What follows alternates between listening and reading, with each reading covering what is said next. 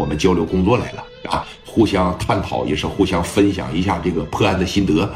呃，今天晚上我打算招待他们呢，上你的这个夜总会，给我找一个比较豪华的包房，把这个酒啥的都给我上齐啊。再一个啊，我要招待的这个人呢，是重庆市市总公司的二把手，哎，他姓文，叫文强。这个人呢，没什么别的爱好，就是色大点今天晚上啊，你给他准备点漂亮的宝贝儿。要是有海对面的，不行也给整来；没有的话，去借一借，行不？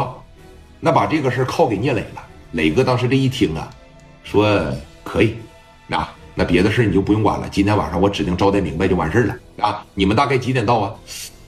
吃完饭我估摸着怎么也得十点多吧，呃，十一点左右的时候啊，你就准备好就可以了，行不行？呃，需要我作陪吗？不需要你作陪，来的呢也都是阿 Sir 啊，过来这个交流经验、分享心得来了。说那行啊，那我给富贵打个电话，都给你们安排好就得了。要是需要我去，你就给我打电话，我作陪没问题。我伺候局也行啊，不用你伺候。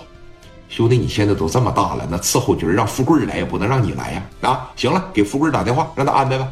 那行了，东哥，啊，电话这边啪着一撂下，啊，说你看，磊哥当时就把电话打给富贵了。你看看聂磊这个人心有多细啊，什么人能适合当大哥？责任感。那就等于是心细了，他琢磨的多呀，是不是？电话一拨过去，富贵这边接起来。喂，大哥，今天晚上十一点左右啊，把我用的那个包房腾出来，然后呢点上香薰，然后呢把香水啥的喷一喷，提前开好空调，呃，酒水姨妈全要最好的，女孩来十个，然后呢养马来五个，养马来五个呀，咱家现在没有养马呀。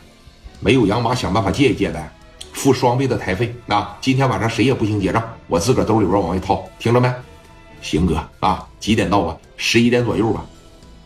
哥呀，你的包房给你装修好了以后，一般都是你自个儿用，是挺重要的客人吧？今天晚上王振东过去，然后呢还有这个哪儿了啊？重庆的一帮阿 Sir 过来交流工作来了，分享心得来了，你别管了，安排好就得了啊。那行哥，你放心吧。啊，今天晚上指定是，那你过来不？我过不去。